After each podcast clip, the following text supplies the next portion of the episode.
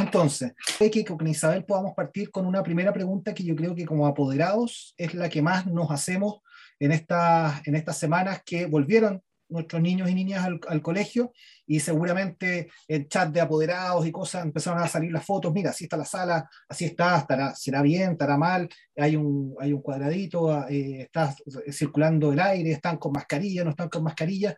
Em, ustedes y quizás Isabel, porque entendí que tú también estabas viendo bien este tema de, los regresos o, la, o del contagio en, estos, sectores.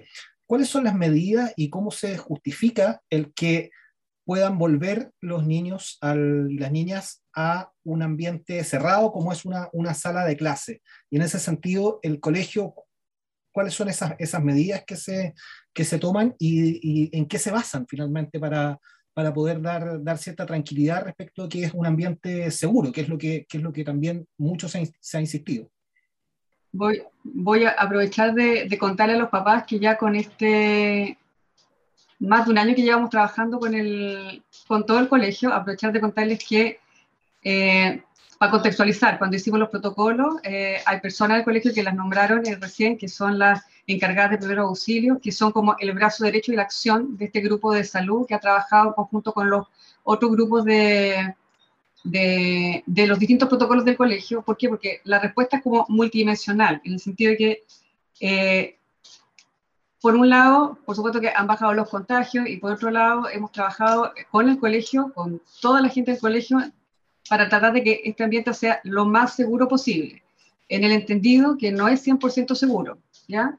Eh, ¿Por qué? Porque contagios hay todavía y porque eh, los contagios dependen, por un lado, de eh, solo la risa, digamos, a la cancha, depende de básicamente de que la gente que asista al colegio responsablemente haya estado asintomática, que eh, se haya cuidado lo suficiente para tratar de no ser un contacto, digamos, un, portador asintomático, que son los que tienen el, virus pero no, no, no, expresan la enfermedad. Y que por otro lado, el colegio se ha preocupado de tener espacios en donde los niños se muevan con relativa distancia, ¿cierto? que las salas tengan la cantidad de metros cuadrados adecuada para recibir a esta cantidad de niños que llega, que pueda mantener una distancia física eh, relativamente segura. Eh, en este minuto, el ideal sería alrededor de eh, más cercano a los dos metros, digamos, entre, entre cada persona, que si a los niños van sin mascarilla, les provean de mascarilla, etcétera. Digamos, en el fondo es un conjunto de medidas que juntas aseguran que de alguna manera uno trate de evitar el contagio lo más posible. No hay certeza de que no haya contagios adentro, de hecho hemos tenido algunos casos pocos en donde hemos, eh, los protocolos se han aplicado, ha habido eh, cursos que se han ido a cuarentena, familias que han tenido COVID, eh, hemos tenido contacto con la Seremi también para nosotros satisfacer algunas consultas de manejo y nos ha ido bien. Entonces yo creo que la base no es al revés, yo planteo, no es el colegio el que asegura que los niños no se infecten, sino que es un trabajo conjunto entre que el colegio dé las medidas de infraestructura necesarias para eh, proveer salas con buena ventilación, buen distanciamiento físico, eh, que los niños puedan comer en este minuto, almorzar en el colegio con una distancia física adecuada, pero por sobre todo la responsabilidad de nosotros como padres de cuidarnos en la casa de manera que los niños que vayan y los profes que asistan hayan estado asintomáticos, eh, si tienen algún síntoma, hayan hecho un test. Yo creo que en el fondo la, la, responsabilidad para evitar diseminación en este minuto es compartida, absolutamente compartida. Eh, es, la responsabilidad es compartida y hay una alta tasa de vacunación también, mucha gente, pero también hay mucha gente que no, que no se vacuna, que no cree en las vacunas, eh, y quizás en nuestra comunidad también tengamos gente que no se quiera vacunar. No, no, no sé, no, no, sé si hay un catastro dentro de la comunidad, y ya que toca el tema del casino también, ahí hay, hay gente o funcionarios. Uno, la importancia de vacunarse, qué hacer eh, y, cómo fomentar a, insistir otra vez que las vacunas son son eficientes. Y en ese sentido también eh, cuán eficientes son las vacunas, para también destruir un poco los mitos, qué diferencia entre las vacunas, todas sirven, eh, ha disminuido. Una vez que uno se, se vacuna, disminuye de alguna manera la, protección, puede seguir contagiando aún estando vacunado, como de alguna manera hablar de esos, de esos mitos respecto de, la, de, las vacunas y la importancia de, de vacunarse. Yo diría que lo primero, em, hoy día no hay dos opiniones en el mundo científico de que las vacunas sirven. O sea, no, no hay eh, absolutamente ninguna evidencia para ninguna de las vacunas de que no vacunarse sea mejor em, que vacunarse. O dicho de otra manera, las vacunas sirven. Todas las vacunas, al igual que todas las intervenciones en medicina, pueden tener algún riesgo. Entonces, normalmente uno habla de poner en la balanza los beneficios y los riesgos. Y en el caso de todas las vacunas que tenemos, los beneficios son grandes y los riesgos son muy pequeños. En, este balance que se puede hacer entre beneficio y riesgo, es muy favorable a favor de la vacunación. Y eh, también es importante tener presente que em, la, sabemos mucho más de las vacunas que al principio. O sea, esta como sensación inicial de que había mucha incertidumbre, que las vacunas se hicieron muy rápido, que era todo uso de emergencia, se ha ido eh, acotando mucho. O sea, hoy día nos encontramos con más información sobre las vacunas de lo que, no, de lo que tenemos para prácticamente cualquier cosa eh, en medicina en los últimos años. O sea, se ha ido generando tanta información que ese gap o esa brecha de conocimiento se ha ido llenando muy rápido. Entonces, hoy día hay pocas incertidumbres en relación a las vacunas. Y algunas cosas importantes. O sea, yo diría, una de las cosas que hay que siempre tener presente es que las vacunas son muy efectivas, pero no son mágicas. O sea, de alguna manera no van a disminuir a cero los riesgos. Y el riesgo depende mucho de qué tan posible es que uno contraiga, en este caso, la enfermedad. Siempre, siempre yo pongo un ejemplo que uno diría, si a uno le dan un paracaídas que es 90% efectivo para disminuir la muerte, nadie se tiraría en ese paracaídas, ¿no es cierto? es obvio que la posibilidad de morirse es muy alta. En este caso, si a uno le da COVID-19, la probabilidad de morirse no es 100%, es más baja. Entonces, las vacunas tienen una efectividad que parece estar cerca del 90% más para evitar que alguien tenga, ¿no es cierto?, un eh, desenlace mortal al eh, contraer la enfermedad. La muerte no es lo único que queremos evitar, también queremos eh, evitar la enfermedad grave y también son muy importantes, muy potentes en disminuir eso. Pero a medida que empezamos a mirar otras cosas, también nos damos cuenta de que eh, no es solo no morirse, o sea, las vacunas no solo cumplen un rol en eso, sino que tener la enfermedad también es eh, bastante, em, eh, o tiene bastantes consecuencias por varias razones. Y hoy día hay dos cosas que son muy claras y que hay que tener presente. La primera es que esta es una enfermedad que parece tener consecuencias más allá de lo que ocurre en la enfermedad aguda, lo que uno le ocurre, ¿no es cierto?, mientras está enfermo, ya hay un grupo importante de personas que queda con secuelas de distinto tipo, que queda con em, problemas de concentración, eh, problemas de em, eh, dificultad o, para respirar, fatiga, o sea, hay un, un tremendo espectro de síntomas que no son tan notorios o no han sido tan claros en los últimos eh, meses que se han ido eh, haciendo más claros ahora. Por lo tanto, eh, hay que hacer todos los esfuerzos posibles para evitar enfermarse, de, dicho de otra manera. Y desafortunadamente las vacunas no son tan buenas para evitar el contagio como lo son para evitar los síntomas graves. Entonces, de alguna manera hoy día, si uno se vacuna, va a tener muchísima protección, no 100%, pero cerca de eso, para evitar tener una enfermedad grave, va a tener una protección que no es tan alta para una enfermedad no grave, que no tenemos claro qué consecuencias puede tener, pero que sabemos que algunas personas quedan con eh, síntomas por un tiempo largo y en algunos casos bastante prolongado. Y un factor que yo diría que es muy importante hoy día, en particular porque estamos en un momento que ya vamos a conversar probablemente más adelante, pero en que hay muchas sospechas de que estamos comenzando con, ¿no es cierto?, una, una nueva amenaza, que es esta variante Delta, eh, en que sabemos que las vacunas son muy malas evitando el contagio hacia otras personas. O sea, si yo estoy vacunado, igual puedo transmitir la enfermedad.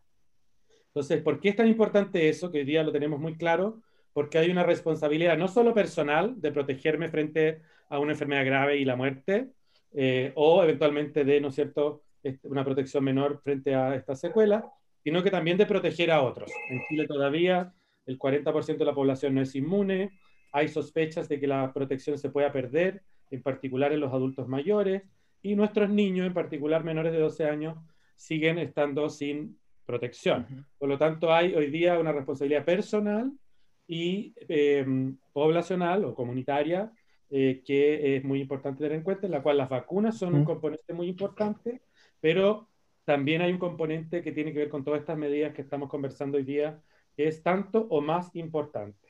Esta, esta nueva variante o estas variantes ahora que se comenzó a, vacunar a niños, eh, ¿afecta más a niños o eso también es, es, es un cierto mito y de qué manera los, los, los puede afectar?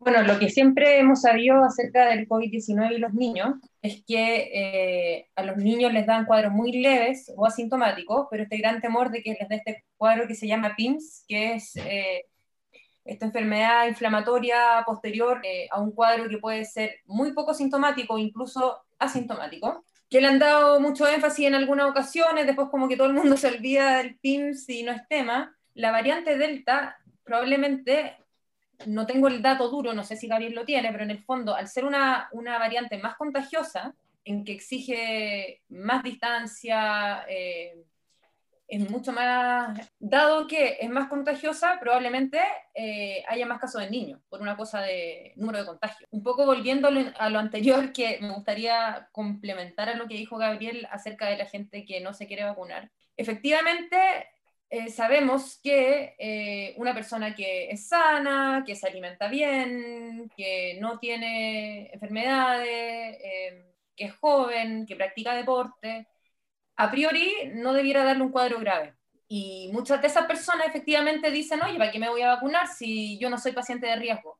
Y por eso en el fondo uno puede decir, claro, tu caso individual es bastante respetable, tu, postura de que tal vez no te quieras vacunar. Sin embargo, creo que al vivir en comunidad, finalmente a todos nos repercute que esa persona sana, joven, que practica deporte, no se vacune. Porque una persona que no está vacunada de alguna manera igual arrastra a toda una comunidad y si hace un cuadro leve, igual puede contagiar. Puede ser carga viral que alta para una persona que puede hacer un cuadro más grave porque sí tiene comorbilidad. Porque yo entiendo, hay muchos de gente que no está a favor de la vacuna, un poco que se basa en este argumento, y yo creo que es bastante válido decir que sí, o sea, efectivamente, si tú vives solo, eh, no tienes conducta de riesgo, eh, eres sano, no tienes comorbilidad, lo más probable es que si te contagies te dé un cuadro leve. Pero ¿qué pasa con el resto? ¿Qué pasa con tu familia? ¿Qué pasa con la gente que tú compartes? Entonces, desde ahí un poco el llamado importante, creo yo, a vacunarse. Y como dice Gabriel, las vacunas no son perfectas, pero los números finalmente en evitar hospitalización, en evitar cuadros muy sintomáticos y en evitar muerte son súper son son altos. Incluso con CoronaVac o Sinovac, que es la, la vacuna en el fondo que muestran como la que es menos eficiente. Y, la que prácticamente todos nos hemos puesto. Sí, pero... Yo creo que está perfecto. O sea, eso es mil veces mejor que no vacunarse. Y, este, y esta, esta etapa que estamos hoy, ¿qué podemos esperar ahora? O sea, ¿esta baja es, es real, es transitoria, es, es producto de, de, qué variable? Porque siempre hemos estado y hemos seguido lo que pasa en Europa, lo que pasa en Estados Unidos. En Estados Unidos están aumentando los casos. Eh, uno de los expertos hoy decía que no iba a, volver a, a, a encerrarlos, pero que sí la cosa se veía, se veía mal. Em, pero hoy estamos en la euforia ya prácticamente organizando y comprando la carne para el, 18. ¿Cómo, ¿Cómo, ven ustedes eh, qué influye en esto y, y, cómo, qué podemos hacer para no volver a, retroceder de manera brutal, em, con, con, especialmente con la cantidad de muertos que, que hubo en un momento que, que, que, todavía sigue siendo alta? Es probablemente una de las preguntas más difíciles, ¿no es cierto?, de responder en términos de que, de que siempre ha sido de, complejo predecir lo que va a ocurrir con, esta, con este virus. En general, he planteado que uno debiera como prever tres posibles escenarios en base a, a, cuál es el comportamiento que se ha dado en los otros países del mundo. Y esos tres escenarios eh, son básicamente em, el em, ejemplo de países que han sido golpeados muy fuerte por esta variante. Em, eh, obviamente la India, que es donde primera vez se conoció, esta era se llamaba la variante India, Em, es una situación en la cual em, esta variante tuvo mucho más impacto que todo el resto del impacto que había tenido el coronavirus o las variantes previas en ese país acumulado y por varias veces. Todavía se está tratando de cuantificar el efecto que tuvo en India. em, porque hay malos registros, etc. Países cercanos a India, que son un poco los que han seguido, han tenido olas similares. O sea, prácticamente todos los países que ya han sido golpeados temporalmente, ¿no es cierto? Antes, como decías tú, normalmente hemos tenido como esto que parte en Asia, después sigue en Europa, después pasa a América. Eh, los países que ya han sido golpeados han sido golpeados muy duros.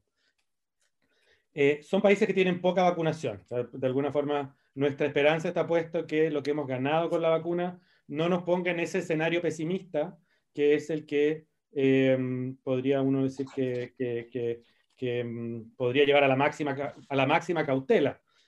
Hay otro escenario que es un poco lo que se ha dado en ciertos países en que la vacunación ya está muy avanzada, como Inglaterra o Israel, eh, y en menor medida Estados Unidos, en los cuales eh, se está viendo un, gran número de casos, o sea, la variante Delta, a pesar de que eh, había mucho vacunado, está avanzando rápido, mucho más rápido que lo que había avanzado las variantes anteriores.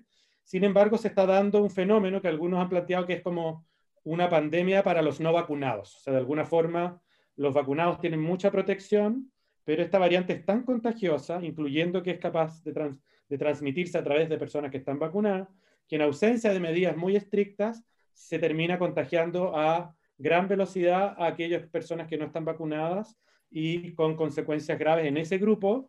Y los vacunados, si bien se contagian, tienen una enfermedad mucho más leve. Estados Unidos tiene una situación parecida, está aumentando muy rápido los casos, en los, particularmente en los estados con menos vacunación, eh, y se está viendo el mismo fenómeno. Entonces, ese segundo escenario, como de que nos, la variante Delta en pocas semanas más va a estar eh, contagiando a muchos chilenos, pero que vamos a tener, ¿no es cierto?, esta eh, respuesta como en dos, en, en, dos secciones, ¿no es cierto?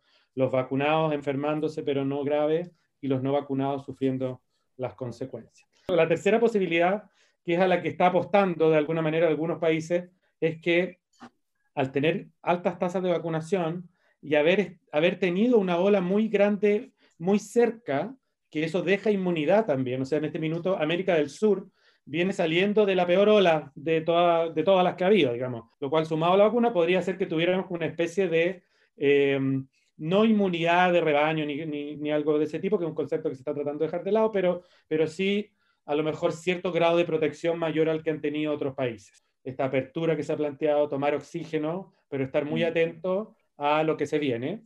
Y ahí yo creo que es fundamental el, el no eh, relajar, ¿no es cierto?, totalmente las medidas de forma de que después sea difícil retomar, ¿no es cierto? Cuando, cuando vienen estos relajos y esta sensación de que salimos, eh, la verdad es que psicológicamente y, y de manera práctica es súper difícil retomar y es importante saber que esta variante tiene un ascenso y un contagio mucho más rápido que las otras. O sea, desde que se empieza a ver que, que, que hay muchos casos hasta que ya la situación se sale de control, pasan pocas semanas. Entonces hay que estar muy atento, eh, no bajar la guardia. Em, podemos mantener la esperanza y el optimismo, pero también con una cuota de realidad eh, y saber que puede, ¿no es cierto?, em, eh, no ser tan promisorio el, el futuro cercano con esta variante.